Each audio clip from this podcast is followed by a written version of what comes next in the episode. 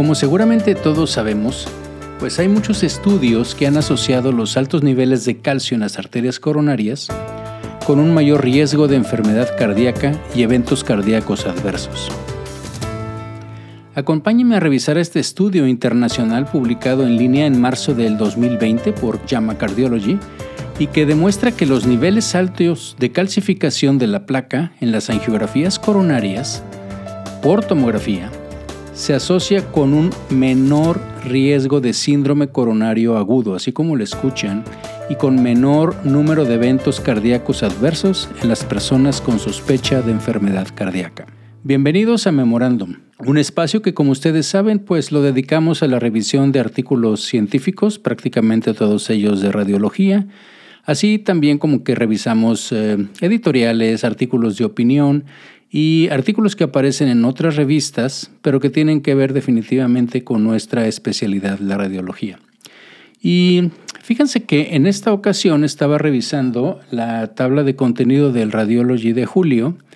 eh, del próximo mes. Y uno de los artículos en la parte cardiovascular tiene que ver con la calcificación que hay en el arco aórtico y también las arterias coronarias y la relación que tiene entre estos con futuros eventos de stroke o de infarto. Y revisando el tema, me topé con este artículo que no es, bueno, es reciente porque finalmente se publicó en marzo del 2000 20 en JAMA Cardiology. Y fíjense que este artículo me, pareció, como les digo, muy interesante porque demuestra que los niveles altos de calcificación de la placa en las angiografías coronarias que se realizan por TACs, o sea, los que diré yo que son los angiotacoronarios, pues se asocia con un menor riesgo de síndrome coronario agudo y de eventos cardíacos adversos cuando se hacen en personas en las cuales obviamente se les sospecha pues enfermedad cardíaca. Y bien, sí sabemos que hay muchos estudios, obviamente, que han asociado los altos niveles de calcio en las arterias coronarias con un mayor riesgo de enfermedad cardíaca y eventos cardíacos adversos. Y vamos a centrarnos en la parte que nos corresponde, porque esto créanme que es una parte muy amplia, no soy experto en esto, pero es algo de lo que trabajamos en intervención y es algo muy común de lo que vemos en, en imagen de corazón. Entonces, las angiografías coronarias por TAC pues permiten la cuantificación de la placa arteriosclerótica. Y esa carga global de placa es un factor determinante de futuros eventos cardiovasculares que vayan a ser importantes pues para el paciente, una trascendencia que pueden incluso llevarnos a la muerte. Además, según el análisis que hacemos o que se ha hecho de la patología y los resultados de las imágenes, la correlación entre los dos, las lesiones que están asociadas con el síndrome coronario agudo o muerte súbita, las placas presentan típicamente núcleos cargados de lípidos, mucha necrosis, remodelación positiva, calcificación irregular, alta carga de placa transversal en las angiografías, bueno, también en histología, alto grado de estenosis, una capa de un fibroateroma que es muy delgada. Y de hecho ahí está parte de lo interesante de esto porque si estudiamos la evolución de los fibroateromas, pues nos damos cuenta que el desarrollo de láminas de calcificación y la reducción del tamaño del núcleo necrótico pues se consideran los estabilizadores de la placa, es cuando una placa se hace más estable. Ahora bien, no conocemos bueno, no conozco, pero, pero al menos de lo que se publica, la evolución de las placas coronarias calcificadas mediante imágenes no invasivas.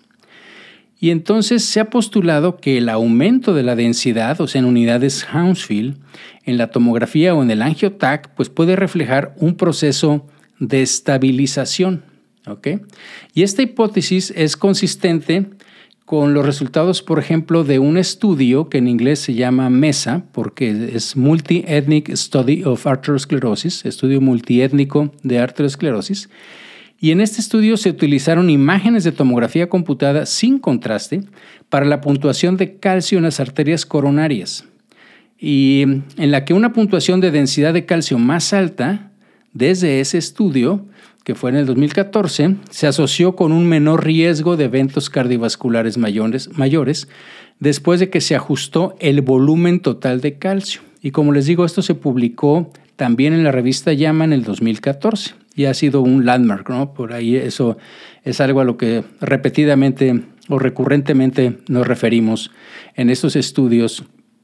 de en cuanto a la calcificación y el efecto que tendrá en, en el outcome del paciente, la calcificación coronaria me refiero. Bueno, pues resulta que un equipo de investigadores de ocho países, que está dirigido por la doctora Leslie So,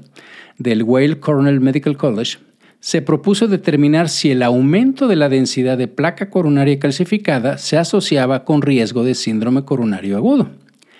Y entonces, este estudio que les platico es un estudio de corte multicéntrico de casos y controles que incluyó a personas que estaban inscritas en un registro que se llama ICONIC o ICONIC, porque en inglés es Incident Coronary Syndromes Identified by Computer Tomography. En español sería algo así como incidencia de síndromes coronarios identificados por tomografía computada. Y este es un estudio anidado de casos y controles de pacientes que está extraído de otro registro que se llama CONFIRM, porque en inglés son las siglas de Coronary CT Angiography Evaluation for Clinical Outcomes, an International Multicenter. Y en español sería algo así como una evaluación de angiografías coronarias por TAC para desenlaces clínicos, un estudio multicéntrico internacional y como les digo, en este estudio incluyó 13 sitios de 8 países. Bueno, para ir viendo lo que, lo que se presentó y solamente la parte importante porque está muy extenso, pues se incluyeron pacientes primero de estos registros, como les digo, pero específicamente del ICON, pacientes con síndrome coronario agudo, a los cuales se les denominó casos o pacientes, y de esos fueron 189, y se emparejaron con los que no tenían síndrome coronario agudo, que se denominaron pues los controles, que también fueron 189 sobre la base de factores de riesgo cardiovascular y la gravedad de la enfermedad arterial coronaria angiográfica. Y el volumen total de placa no difirió entre los dos grupos. Ahorita lo voy a ver con ustedes un poco más detallado. Entonces, los pacientes y los controles se emparejaron, como ustedes vieron, uno a uno, 189 y 189,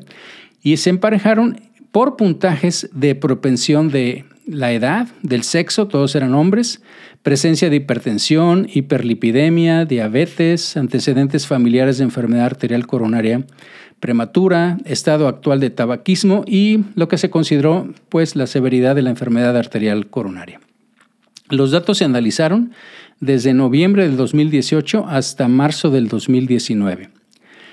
Entonces, como les dije, la mitad de la corte terminó desarrollando síndrome coronario agudo en el periodo de seguimiento que fue de aproximadamente cuatro años, lo cual está bastante bien, creo. Se cuantificó el volumen de placa arteriosclerótica de todo el corazón, es decir, de todos los vasos coronarios y sus ramas, y para los pacientes que se sometieron a una angiografía invasiva, obviamente en el momento del síndrome coronario agudo, pues fíjense que a esos pacientes un, vamos a decir así, un lector, un interpretador independiente que estaba ciego, a los hallazgos de todo lo demás, registró las lesiones que podríamos llamar o que se interpretaron como culpables en la angiografía y las detectó y las, las etiquetó eh, justo a las, las, lesiones que existían en el angiotac. Y esto con la finalidad de, de analizar, después lo vamos a ver, la placa. Entonces, fíjense que para los criterios de análisis, pues la placa, porque estamos hablando de placas, de pacientes y de placas, la placa de baja densidad se definió por tener menos de 130 unidades Hounsfield. Y una placa calcificada era aquella que tenía más de 350 unidades Hounsfield y estas las subcategorizaron eh, por voxel, vamos a decir así, en tres estratos. Y esto está publicado también en ese artículo del llama, pero bueno, los estratos fue de 351 a 700, ese fue un grupo, los de 700 a 1000 fue otro grupo, y los de más de 1000 que ellos denominaron, y de hecho desde ahí está en el título, como el 1K, así como decimos el 5K de las carreras, bueno, pues es el 1K, o sea, aquellos que tenían más de 1000 unidades Hounsfield, esa era una placa 1K. Y lo que los investigadores identificaron fue una relación inversa entre el riesgo de síndrome coronario agudo de un individuo y la cantidad de placas altamente calcificadas. Es decir,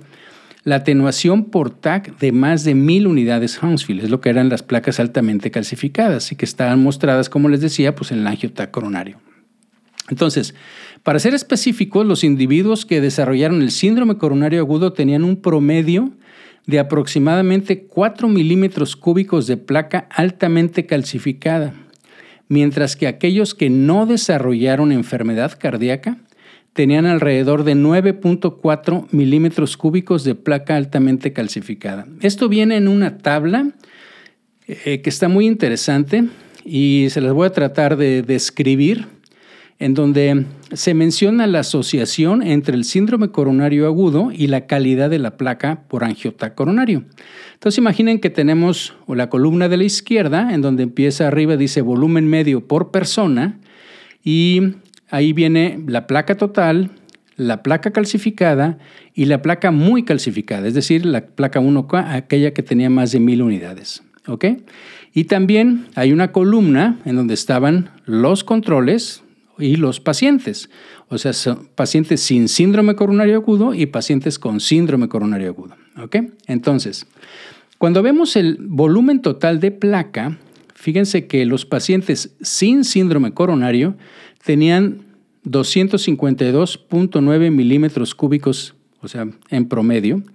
y los que tenían el síndrome coronario agudo tenían 258.9 milímetros cúbicos, o sea, prácticamente, como les dije anteriormente, tenían el mismo volumen de placa. ¿Ok? Ahora bien, si vamos a lo que es la placa calcificada, es decir, aquella que tenía más de 350, fíjense que los que no tuvieron síndrome coronario agudo tenían 99 milímetros cúbicos y los que sí tuvieron síndrome coronario agudo tenían 76.4 milímetros cúbicos. Pero lo interesante es en la siguiente parte, porque aquellos que tenían de la placa muy calcificada, o sea, arriba de mil unidades Hounsfield, fíjense que los que no tuvieron síndrome coronario agudo tenían 9.4 milímetros cúbicos contra 3.9 milímetros cúbicos de los pacientes que tuvieron síndrome coronario agudo. Y las diferencias fueron estadísticamente significativas con una P de 0.02. Entonces, en un análisis a nivel de lesión, encontraron, fíjense también, esto es bien interesante, que las lesiones responsables del síndrome coronario agudo tenían un volumen promedio de placa muy calcificada, más baja, de 2.6 milímetros cúbicos, que aquellas sin síndrome coronario agudo, que era de 7.6 milímetros cúbicos, y esto fue una P de 0.001, muy, muy significativa. Ahora, cuando analizaron, ¿se acuerdan que les dije aquellos que tenían angio, angio con sustracción, perdón, angio digital, además del angiotac? Bueno, las lesiones culpables que llevaron a un ataque cardíaco también tuvieron un volumen promedio más bajo de placa altamente calcificada, o sea, arriba de 1000, porque solo tuvieron más o menos en promedio 2.2 milímetros cúbicos en comparación con 9.2 milímetros cúbicos para el control, y esto también fue estadísticamente significativo, 0.02. Entonces, aunque la presencia de calcificación en las angiotac no es lo que digamos así como un signo tranquilizador por sí mismo, pues los resultados indican que a mayores grados de calcificación en las placas coronarias existentes, pues esto representaría una arteriosclerosis que podríamos decir que está más estable y que tiene una menor probabilidad de provocar eventos cardíacos adversos. Y si analizamos también, bueno, estos resultados podrían reflejar un efecto, digamos, parcialmente protector de la alta densidad de calcio contra los eventos coronarios y que esto podría servir como un marcador que pudiera sustituir el riesgo de los resultados, o sea, de, para, hacer el seguimiento de los pacientes en los estudios clínicos ya sea o para los pacientes, y en lugar de estar siguiendo, porque esa es la propuesta final que hacen los autores, en la carga de placa, podríamos estar buscando la calcificación de placa. Entonces, el resultado, al menos personalmente creo, eh, más sorprendente fue que el mayor número de placas de alta atenuación en los controles, o sea, placas que tenían más de mil unidades Hounsfield, sugiere que esta, como les digo, la medición de la placa 1K puede mejorar la estratificación de riesgo mejor, valga la redundancia, que la carga de la placa, o sea, podría ser un, mejor marcador. Entonces, cuando vemos esto, cuando estuve leyendo esto, pues te das cuenta que una mejor comprensión entre la asociación y la densidad de calcio de la placa y la enfermedad cardíaca y que de esto puede tener implicaciones terapéuticas importantes como el énfasis del valor de las estatinas, que ya platicamos en el podcast anterior por otro aspecto, para estabilizar, por ejemplo, o sea, de las estatinas, que todos sabemos que se usa para estabilizar las placas y aumentar la densidad de calcio, pues entonces quiero platicar con ustedes un poco, revisar el tema de cuál es el, el componente calcificado de placa y el riesgo de síndrome coronario agudo. Entonces, en este tenor, pues hay varios estudios ¿sí? que han demostrado que los pacientes que se sometieron a imágenes en el momento del síndrome coronario agudo, en comparación con los pacientes que presentaron simplemente enfermedad coronaria estable,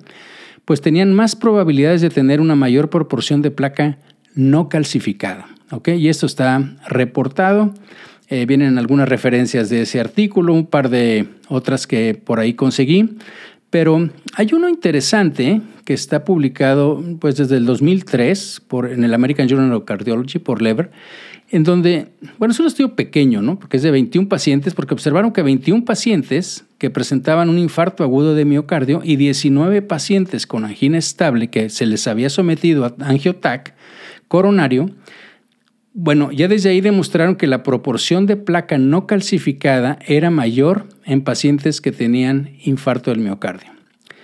Y entonces, ellos desde ahí y en esos artículos dicen que pues esas observaciones están respaldadas por hallazgos histopatológicos de que las placas coronarias rotas que son las problemáticas, se caracterizan por esos fibroateromas con núcleos necróticos grandes y tapas, o bueno, no son tapas, pero son como capas, si en las imágenes de histopatología que son fibrosas y que están muy delgadas y que también muestran un proceso inflamatorio. Entonces, esos fibroateromas que consisten como les digo, principalmente en una placa que es rica en lípidos, que tiene un núcleo necrótico pueden evolucionar hacia unas placas que son fibrocalcificantes o que están rotas pero curadas, por así lo mencionan ellos, o sea que ya está pues estabilizado y que esto se asocia cada vez que esto va sucediendo con un aumento de la calcificación y por consiguiente también una disminución del núcleo de esa placa, del núcleo necrótico que tiene la placa. Y este proceso se considera o lo consideran como un factor en la estabilización de la placa coronaria y creo que también sucede igual en otras, especialmente en la carotidia, pero no es el punto el día de hoy. Y bueno, este, este hallazgo, esta estabilización está respaldada también por datos que han hecho de ecografía intravascular y por angiotac, en donde demuestran que las estatinas se asocian con una mayor carga de calcificación en las imágenes de seguimiento y una reducción del volumen central necrótico. Para eso, eso es lo que llamamos que las estatinas estabilizan la placa. Eso es lo que han encontrado. Pero, como les decía yo, bueno, pues esta detección de la calcificación en las imágenes no es per se un, signo seguro de que no va a haber un infarto. Y de hecho, bueno, sabemos que por tomografía la placa calcificada representa láminas histopatológicas, como les decía, de calcio, y que solo se desarrollan tarde en el proceso de la enfermedad arteriosclerótica. No quiero eh, también así como decir, ah, bueno, pues ya tengo arteriosclerosis, está calcificada y qué bien, no, vemos que esto es un proceso y que es un proceso que, que representa que obviamente esta es una placa ya muy calcificada, es una placa pues, que está más avanzada. ¿no? Entonces, en un examen de TAC, por ejemplo, sin contraste, una puntuación alta de calcio en las arterias coronarias ya sabemos que se ha asociado con una gran carga de placa coronaria y también tasas elevadas de eventos cardiovasculares, es decir, a mayor calcificación quiere decir que seguramente voy a tener también mayor carga de placa y mayores eventos. Y la ausencia de calcio, pues según otros estudios, y eso va desde, ahorita les platico, pero desde uno que salió con un Convin, ¿se acuerdan? Ya no existe el Convin City, pero bueno, allá por 1995 lo encontré en Circulation, este, donde presagiaba resultados muy buenos cuando encontramos que la, ausencia de calcio, o sea, excluía una placa avanzada y presagiaba algo así como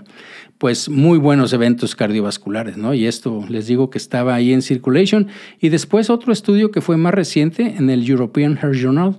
y que tiene que ver, bueno, con una, eh, está en inglés, pero es algo así como 10 Year Association of Coronary Artery Calcium,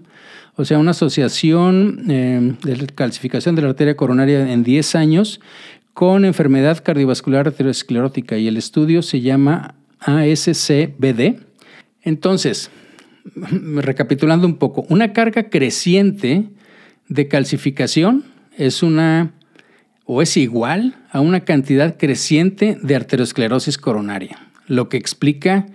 el fuerte valor pronóstico de la puntuación de calcio coronario, o sea, lo que llamamos el score de calcio. Entonces, por lo tanto, la placa calcificada representa arteriosclerosis avanzada, pero tiene un aspecto histopatológico más estable, ya sea debido a la propensidad o a la propiedad estabilizadora de las láminas de calcificación, como les decía, o también insisten mucho en que hay una menor carga de ese núcleo necrótico que tenemos. Y estas observaciones sugieren que la carga relativa de calcio es importante y puede estar asociada con el riesgo de futuros eventos cardiovasculares. Entonces, eso creo que nos debe de quedar muy claro. Entonces, la respuesta a esta pregunta requiere una evaluación inicial de la placa con seguimiento y por lo tanto no es posible hacerla por histopatología, porque por histopatología pues tendríamos que hacerla obviamente post-mortem. Entonces, tenemos que basarnos en estudios y ahí pues poder, quizá el que, el que está más o que hizo con mayor número de pacientes es el estudio que les decía el MESA, que les comentaba y que investigó si un aumento en la densidad de calcio en las TACs sin contraste era de importancia pronóstica y para ello utilizaron o, bueno, evaluaron 3.398 personas que experimentaron entre todas ellas 175 eventos de enfermedad coronaria durante los siete y medio años que duró el seguimiento de este estudio. Entonces, en un TAC sin contraste, la densidad de las arterias coronarias se puntúa de 1 a 4, ¿ok? Y eso está publicado desde o propuesto desde el JAMA en el 2014, en este artículo que les digo que es un artículo de referencia. Y en el aumento de la densidad, específicamente la, parte más alta de, de, densidad, arriba de 1000, se asoció con un menor riesgo de infarto al miocardio. Eso desde el MESA. Pero también se asoció este, bueno, con menor riesgo de infarto o cuando tenías un infarto que te podía reanimar después de un paro cardíaco o una menor muerte en general por enfermedad coronaria. Y entonces estos hallazgos del estudio MESA pues apoyan los hallazgos de este estudio que les estoy platicando, en donde una mayor densidad de la placa se asocia con una reducción del riesgo de eventos. Otra cosa interesante bueno, ya lo platiqué, pero recapitulando, es que la asociación más fuerte de esta relación inversa, pues, se observó para las placas que ellos denominaron 1K. Mientras que, por ejemplo, el calcio entre 351 y 1000, es decir, ¿se acuerdan la estratificación 1, y 2? Uno iba de 351 a 700 y la otra de 700 a 1000. Bueno, esto no fue estadísticamente significativamente menor en los pacientes en comparación con los estudios control. O sea, para que encuentres esa relación de la calcificación tienes que estar bien calcificado. La placa tiene que estar bien calcificada. Porque eh, esa, es la, única forma en que encontraron esa correlación inversa. Ahora, revisando los artículos de, de, histopatología o de patología, pues este umbral de atenuación más alto corresponde con lo que los patólogos o histopatológicamente definen como una calcificación per se, y según dos referencias que revisé, bueno, en una dice que es arriba de 715 unidades y el otro dice que es arriba de 966 unidades Huntsville. Es decir, para que nosotros digamos que esa es una placa densa y que histológicamente ellos dicen esta es una placa francamente o totalmente calcificada. entonces, lo que les decía también es interesante, ¿no? O sea, el hecho de que la ausencia de efecto pronóstico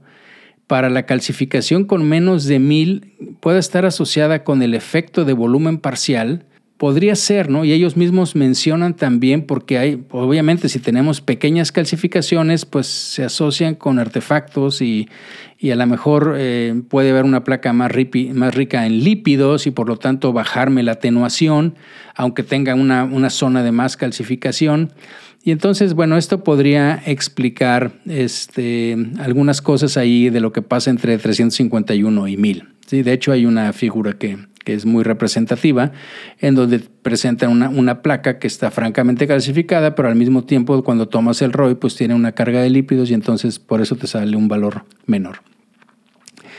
Bueno, entonces estamos hablando que Además del análisis por paciente, analizaron la placa 1K en la lesión precursora específica y la asociación que tenía esta en particular, la 1K, con el síndrome coronario agudo. Entonces, de manera similar,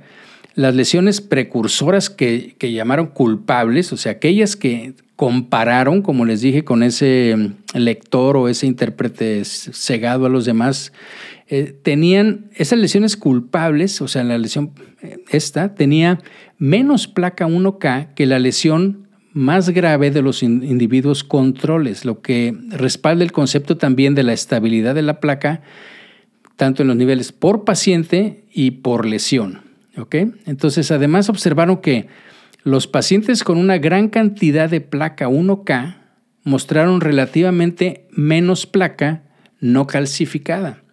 lo que se asoció con un riesgo reducido de síndrome coronario agudo. Es decir, como que esto es una cosa progresiva, ¿no? Entonces, en la medida,